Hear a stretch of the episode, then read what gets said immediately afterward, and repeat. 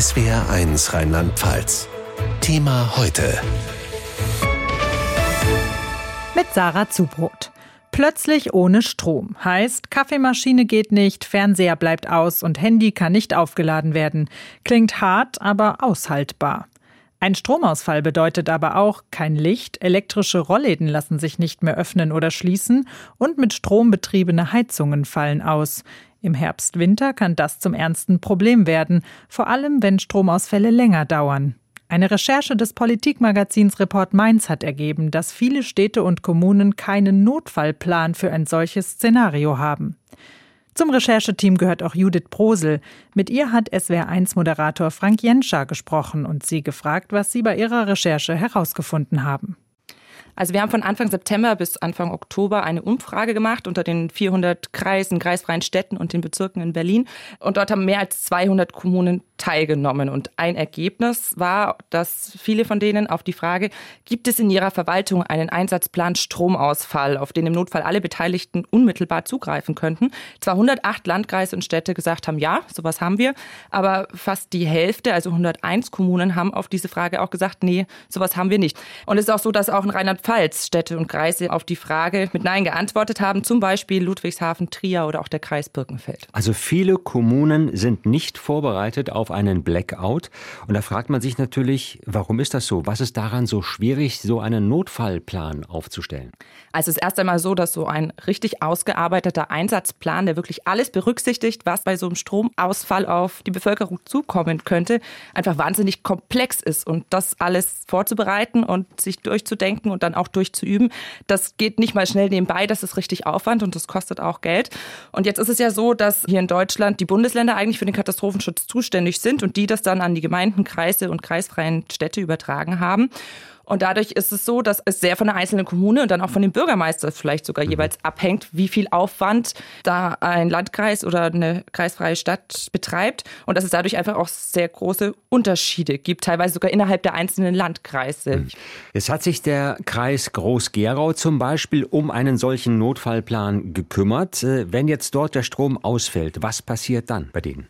Das haben sie versucht in einer großen Übung jetzt vor kurzem einfach mal auszuprobieren. Also die haben sogenannte Cut-Leuchttürme. Das sind dann Anlaufstellen für die Bürger. Man kann ja dann nicht mehr telefonieren. Das mhm. Funknetz fällt aus. Trinkwasserversorgung kann ausfallen. Der Notruf geht nicht. Die haben einfach ausprobiert. Jetzt zum Beispiel bei so einem Cut-Leuchtturm, wenn jemand diese Anlaufstelle und Bürger kommen und zum Beispiel einen Notruf hätten, dann läuft da ein Bote zur Einsatzzentrale, versucht das weiterzugeben. Wie lange dauert das? Funktioniert das? Wie ist es mit der Trinkwasserversorgung? Wie schnell bekommen wir Wasser angezapft und dann auch zu den Bürgern. Die haben schon sehr viel, haben das ausprobiert und haben dabei aber auch gemerkt, sie haben immer noch nicht genug. Es bräuchte zum Beispiel mehr Anlaufstellen, weil es im Ernstfall wahrscheinlich doch alles noch zu lange dauern würde. Blackout, ein flächendeckender, länger andauernder Stromausfall. Für viele war das bislang ein guter Plot für ein Buch oder einen Film. Mit der Energiekrise wächst bei vielen Menschen aber die Angst davor, dass so ein Blackout Realität werden könnte. Katha Jansen aus der SWR Wirtschaftsredaktion. Wie wahrscheinlich ist so ein Totalausfall beim Strom? Nicht sehr wahrscheinlich. Das betonen alle, mit denen wir gesprochen haben. Also zum Beispiel die Bundesnetzagentur, die Versorgungsnetzbetreiber oder auch das Bundeswirtschaftsministerium. Denn damit in Deutschland wirklich flächendeckend der Strom ausfällt, müsste schon relativ viel zusammenkommen. Die Stromnetze, die werden nämlich wirklich rund um die Uhr überwacht, damit immer genau so viel Strom eingespeist wird, wie auch verbraucht wird. Das ist wichtig, damit das Netz stabil bleibt. Und die Netzbetreiber, die haben eben diverse Instrumente, um bei Problemen im Netz einzusparen einzugreifen. Okay, wenn ein Blackout so unwahrscheinlich ist, warum raten Experten dann trotzdem dazu, dass wir uns mit dem Thema auseinandersetzen? Das hat zwei Gründe. Einmal geht es darum, dass unwahrscheinlich eben nicht unmöglich heißt. Ja, es müssten viele negative Faktoren zusammenkommen, damit unser Stromnetz wirklich komplett lahmgelegt wird. Aber es ist eben nicht ausgeschlossen. Sabotage könnte so ein Faktor sein, auch wenn es da natürlich auch Sicherheitsvorkehrungen und Reaktionsmöglichkeiten gibt. Aber das wäre halt eine Option. Der zweite Grund, warum wir zumindest mal durchdenken sollten, was wir im Fall eines Stromausfalls machen, ist, Kleinere Ausfälle, also eine Ortschaft für fünf Stunden ohne Strom, das kann durchaus mal vorkommen. Das war auch bisher schon so, zum Beispiel wenn ein Bagger versehentlich eine Leitung gekappt hat. Die Recherche von Report Mainz hat gezeigt, dass viele Städte und Kommunen nicht wirklich auf so ein Szenario vorbereitet sind. In Rheinland-Pfalz zum Beispiel die Städte Trier, Mainz und Ludwigshafen. Aber auch in den Landkreisen Vulkaneifel, Germersheim und Birkenfeld fehlen entsprechende Notfallpläne. Dabei hängen wesentliche Dinge unseres Alltags am Netz, zum Beispiel Kühlschrank, Herd, Telefon, Licht und sogar Heizungen. SWR1-Moderator Frank Jenscher hat mit Frank Roselieb vom Institut für Krisenforschung in Kiel gesprochen und ihn gefragt, ob solche Notfallpläne nicht eigentlich selbstverständlich sein müssten. Ein solcher Notfallplan ist in der Regel auch vorhanden. Da heißt oft nur anders. Wir unterscheiden da immer drei sogenannte Verteidigungslinien. Die erste Ebene ist immer der kommunale Bereich, also Kreise, kreisfreie Städte, Versorgungsunternehmen vor Ort. Die haben sich auch vorbereitet im Rahmen der kritischen Infrastruktur, aber auch beim Katastrophenschutz. Als zweite Ebene kommen dann die fachführenden Ministerien dazu, also Innenministerien mit Polizei, Katastrophenschutz. Die halten auch die Kontakte zu Bundeseinrichtungen wie Technisches Hilfswerk oder Ehrenamtsorganisationen Malteser Johanniter, die stehen jederzeit bereit, auch bei Ad-Hoc-Krisen, also Flugzeugabstürzen, also Mensch und Material liegen bereit und warten auf solche Fälle. Die haben das auch mehrfach geübt. Und die dritte Ebene sind eben dann die Spitzenpolitiker, also Ministerpräsidentin oder auch der Bund. Und auch die bereiten sich seit Monaten intensiv vor. Und da wird es am 8. Dezember einen nationalen Warntag geben, um auch die Menschen nochmal für dieses Thema zu sensibilisieren. Wie wahrscheinlich ist so ein Blackout, also ein längerer Stromausfall? Na, wir unterscheiden da immer drei Typen. Das erste sind die kurzfristigen Havarien. Das ist der Fall Bagger trifft Stromkabel. Da gibt es im Jahr etwa 166.000. So war es zumindest 2021. Das kann durchaus länger dauern. Wir haben das in Berlin erlebt. Februar 2019 traf da ein Bagger gleich zwei Leitungen auf einer Brücke. Da waren dann 31.000 Haushalte in Köpenick für 31 Stunden ohne Strom. Größere Sorgen macht uns der zweite Typ. Das sind dann die kontrollierten Abschaltungen, die wir möglicherweise auch im Herbst und Winter erleben werden wegen der allgemeinen Mangellage. Und da kann schon einiges passieren. Das haben wir im November 2006 erlebt. Da musste eine Leitung über die Ems stromlos geschaltet werden wegen eines Kreuzfahrtschiffes.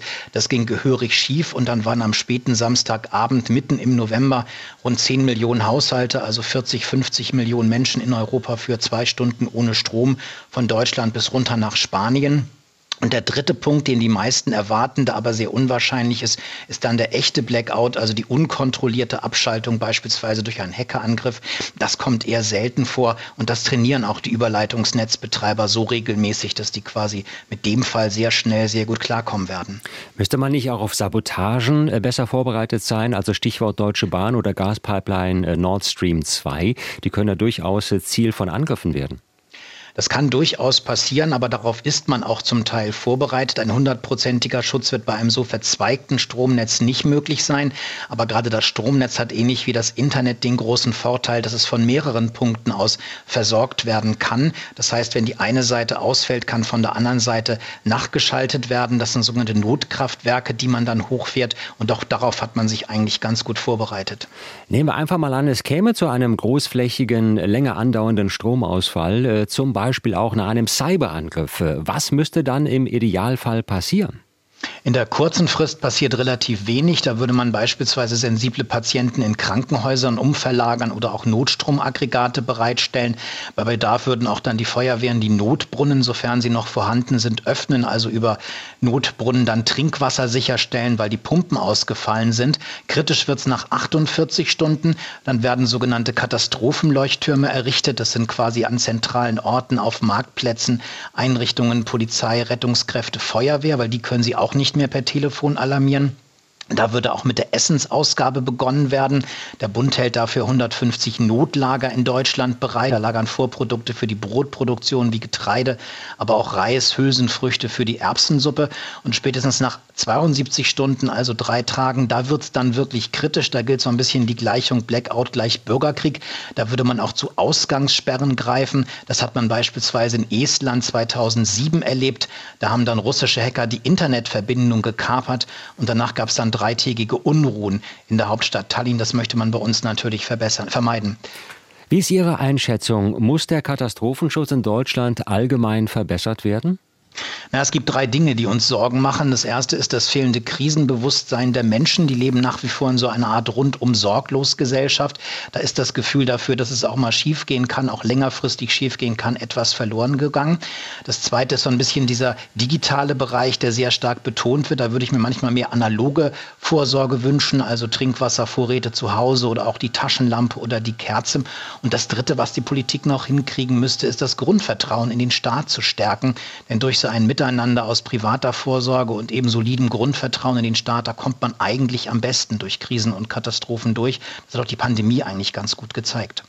Thema heute täglich von Montag bis Freitag in SWR1 Rheinland-Pfalz.